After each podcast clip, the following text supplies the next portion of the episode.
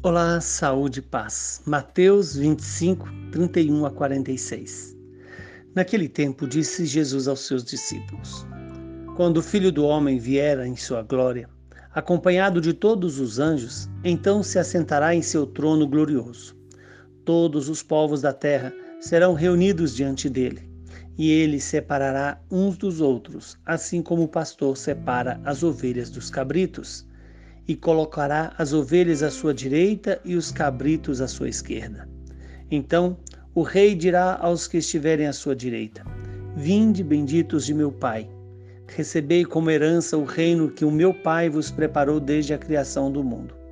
Pois eu estava com fome e me destes de comer, eu estava com sede e me destes de beber, eu era estrangeiro e me recebestes em casa, eu estava nu e me vestistes eu estava doente e cuidastes de mim.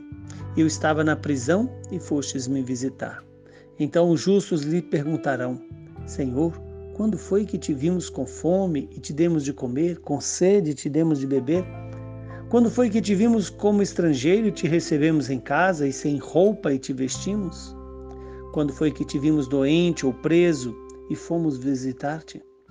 Então o rei lhe responderá: Em verdade, em verdade eu vos digo, que todas as vezes que fizestes isso a um dos menores dos meus irmãos, foi a mim que o fizestes.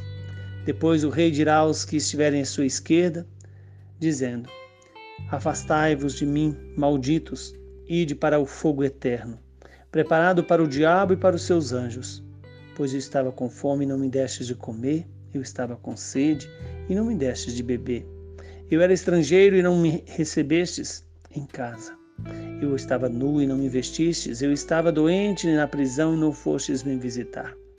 Responderão também eles: Senhor, quando foi que te vimos com fome, com sede, como estrangeiro ou nu, doente ou preso e não te servimos? Então o rei lhes responderá: Em verdade eu vos digo, todas as vezes que não fizestes isso a um dos pequeninos, foi a mim que não o fizestes. Portanto, estes irão para o castigo eterno enquanto os justos irão para a vida eterna. Palavra da nossa salvação. Que esta palavra se cumpra em nosso favor. Estamos diante de uma palavra que tem o poder de cumprir em nós aquilo que ela está anunciando.